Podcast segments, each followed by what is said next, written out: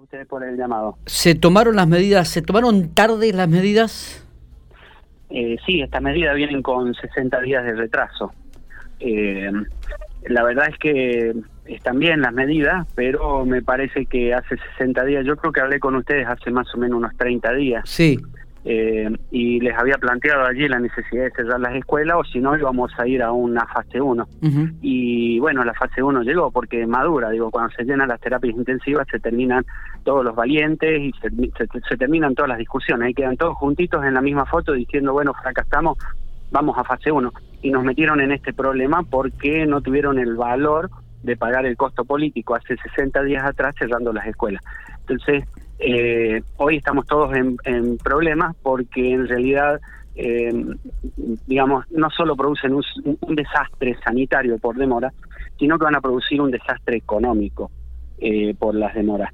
Y, eso es triste, es lamentable, porque dejaron que muriera mucha gente y va a morir mucha gente más todavía, producto de la lentitud en la que se van tomando las medidas sobre todo porque esta pandemia tiene un efecto de retraso de unos 20 a 30 días en cuanto a tomar medidas. Yo tomo las medidas ahora y el efecto lo veo dentro de 20 a 30 días.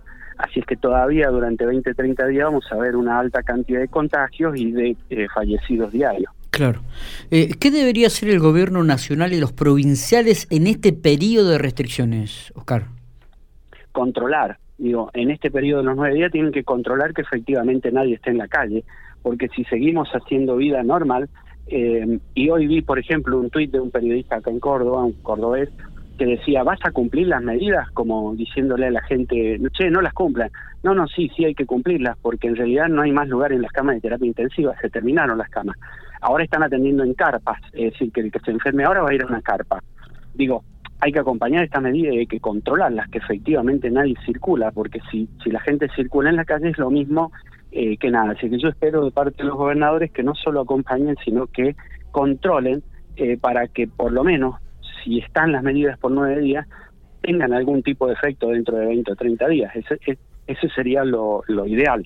Eh, usted sabe que ayer estaba viendo un mapa de un médico que presentaba en, en un medio nacional en octubre del año pasado, en 2020, cuando fue el pico, había 415.000 infectados, ¿no? Eh, y, en abril del 2021 hubo 619.000.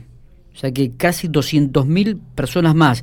Y ahora en mayo, en lo que va, ya van casi prácticamente 470.000 y el, este profesional estimaba que vamos a llegar a los 700.000 al ritmo que íbamos en este mes de mayo. O sea que se ha disparado en forma exponencial en todo el país. Sí, así es, efectivamente, la cantidad de casos que estamos teniendo eh, es tan alta, tan alta, eh, que ni siquiera podemos llegar a calcularla. Aquellos que nos dedicamos a esto ni siquiera podemos llegar a eh, calcular la cantidad de casos que vamos a tener.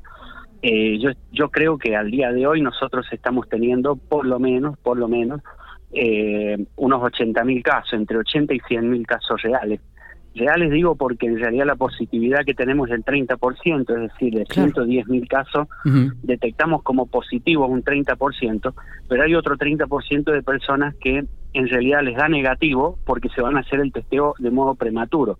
Apenas les avisan que han sido contacto estrecho, van, se testean, salen de allí contentos porque les dio negativo, pero cuatro o cinco días después hacen síntomas. Es decir, que les puedo asegurar que la cantidad de casos reales hoy en la Argentina está entre 80 y 100 mil personas. Es decir, que tenemos entre 40 y 60 mil personas en la calle dando vuelta, creyendo que son negativas, infectando gente, pero son positivos. Mire la gravedad de la situación en la que estamos. Por eso es que hay que cuidarse muchísimo, ¿no? no esto esto realmente está mucho más complicado de lo que nosotros podemos llegar a decir. Yo estoy siendo, ayer y hoy he sido muy crudo con todo lo que he dicho y créanme que es mucho peor de lo que lo estoy diciendo. Eh, en la Argentina ya estamos a un ritmo de mil fallecidos diarios. Lo que pasa es que eh, los fallecidos que estamos viendo hoy corresponden a unos 15 días atrás. Cuando nos muestren los datos de hoy, nos vamos a dar cuenta de lo que realmente está pasando. Ese es el problema, que esta, esta pandemia no funciona en tiempo real, funciona con un delay de 15 a 20 días.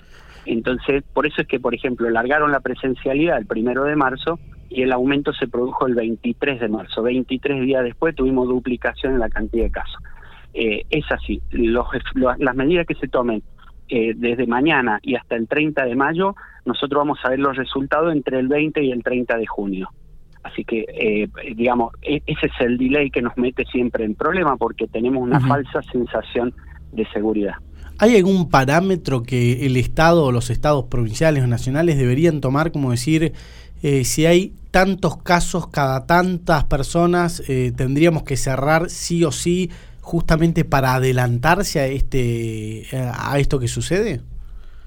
Sí, hay muchos parámetros que podrían que podrían tomar. Yo uso uno muy simple, para es muy simple yo voy y visito dos o tres centros de testeo. Mire qué, práctico, lo mío no me hace falta ni siquiera estadística. Cuando veo una cola de más de tres o cuatro cuadras de, personas testeándose, digo, eh, acá está la foto que vamos a ver, es la foto de hoy, pero la foto que vamos a ver dentro de 20 días. Pero además pueden tomar la cantidad de casos por cada 100.000 habitantes. Allí tienen algunas referencias como para poder eh, tomar algún tipo eh, de medida y fijar referencias bien bajas, no en 500 casos como intentan fijarlo, y fijarlo mucho más bajo, en 100, es decir, cinco veces menos, por este retardo que le digo, porque cuando uno llega a 500 en realidad está teniendo 1000. Eh, no, no es la foto del instante la que vemos. Y ese es el gran problema de esta pandemia. Eh, Oscar, usted sabe que ayer llegaron, la provincia de La Pampa había enviado hace ya 20 días al Malbrán el análisis de la cepa que estaban circulando dentro de la geografía provincial y en el día de ayer llegaron los resultados y están circulando dentro de la provincia las cepas Manaus y Andina. ¿Nos podría explicar qué significa cada una la viralización y el contagio y a quién afectaría más y, o menos, si, si se puede? Bueno, en la Argentina ya tenemos eh, todas las variantes circulando. Eh, tenemos la variante sudafricana, la variante B117 de, de Inglaterra, tenemos la variante de la P1 de Brasil y la variante andina. ¿Qué características tienen estas variantes? Dos. Una es que son resistentes a los anticuerpos de la infección anterior de coronavirus, es decir, si yo ya tuve coronavirus me puedo volver a enfermar, y son resistentes a los anticuerpos que producen las vacunas. Es decir, que si estoy vacunado me puedo volver a eh, enfermar. El 50% de la gente que está enferma en este momento en Brasil ya estuvo enferma antes, para que se den una idea. Pero además es una variante que es de 6 a 10 veces más infecciosa. Por ejemplo, antes, antes ocurría que en una familia eh, donde uno tenía coronavirus, los otros quizás si tomaban las medidas de prevención, se aislaban, no se contagiaban. Hoy se contagian todos. Hacen falta mucha, mucha menos cantidad de partículas virales para poder infectarse. Mm. Eso significa la variante de Manaus. ¿Qué quiere decir eso? Eh, si es de 6 a 10 veces más infecciosa, esa es la proporción en cantidad de casos más que tenemos que esperar a partir de que estas variantes son prevalentes, que eso pasó en la primera semana de mayo.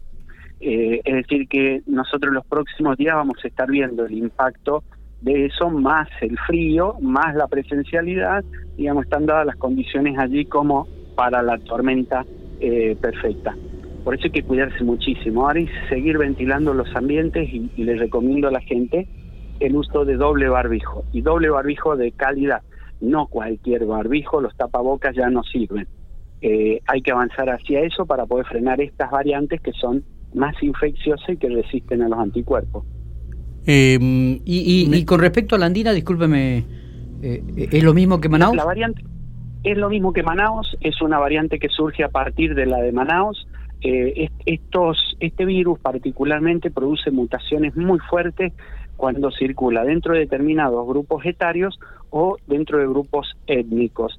Eh, del paso de la cepa de Manaus de Brasil hacia el sector eh, andino, toda la zona de Ecuador, Perú, Bolivia, Chile, el norte argentino, allí produjo algunas mutaciones relacionadas con un cambio de etnia que hay allí.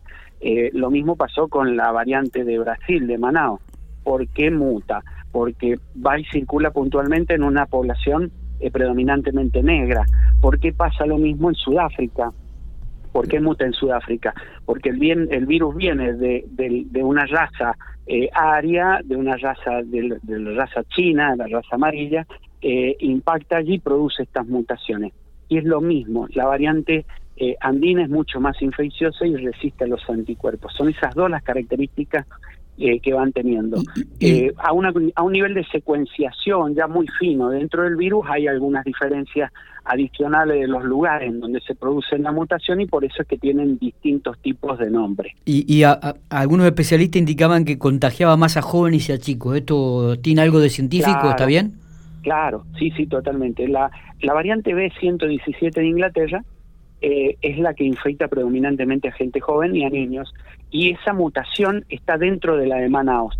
Para que sea una idea, tenemos la, variante de Sudáfrica, la variante de Inglaterra y la variante de Manaus que suma las dos, suma la variante de Sudáfrica y la de Inglaterra, es decir, resiste anticuerpos y es más infecciosa. Y circula predominantemente en gente joven, sobre todo en niños. Por eso es que en la Argentina hasta el 23 de marzo teníamos 140.000 niños infectados y al día de hoy tenemos 310.000.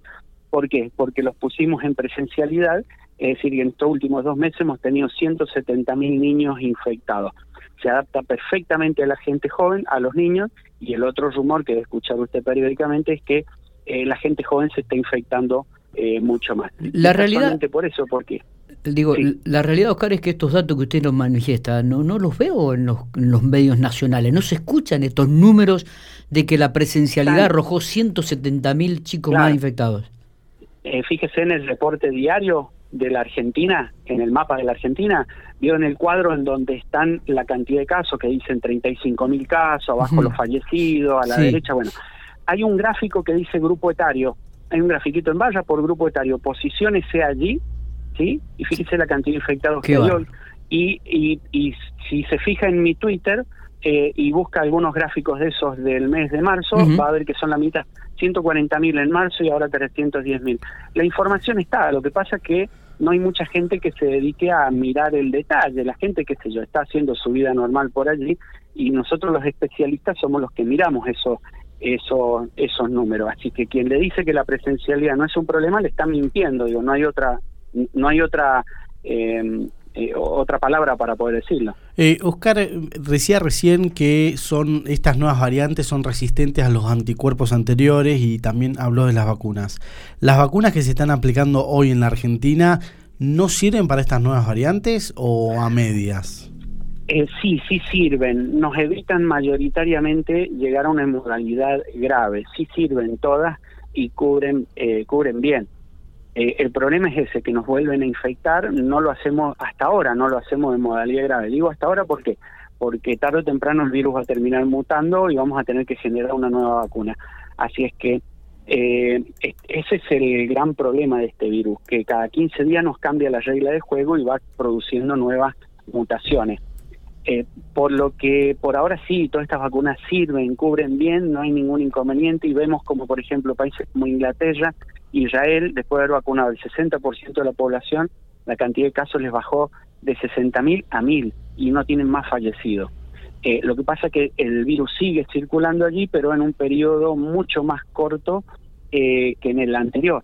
Una persona que no tiene vacuna tiene un periodo de incubación de 14 días, es decir, infecta por 14 días. Y que tiene vacuna infecta por 3 días.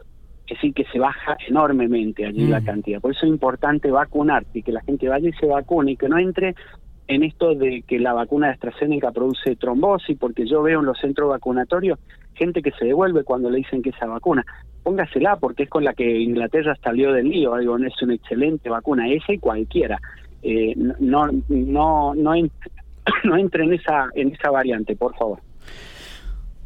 Oscar, este, le agradecemos muchísimo estos minutos, nos ha ilustrado, nos ha este, dado datos realmente que, que, nos ponen un poco, este, nos concientizan aún más todavía, ¿no? De la situación y de la gravedad que estamos viviendo. Perdón, me, me quedó una pregunta, una duda. Em, habló del doble barbijo y doble barbijo de calidad.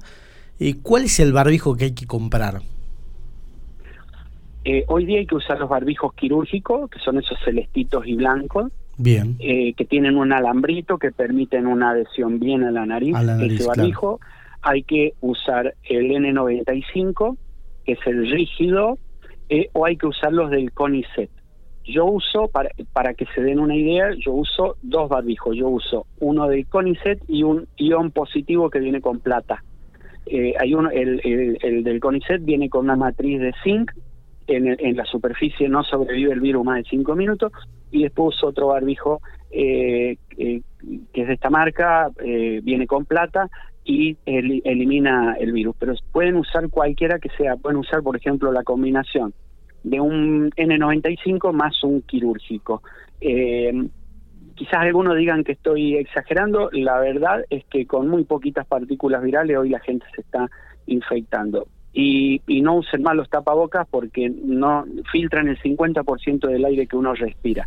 Así que van a tener un poquito más de dificultad para poder respirar porque son dos barbijos mm, que filtran una alta cantidad de partículas, pero y también quita un poco el volumen del aire, pero estamos totalmente seguros. Muchas gracias, Ocar, por estos minutos, como siempre, muy amable. Que anden bien, hasta luego.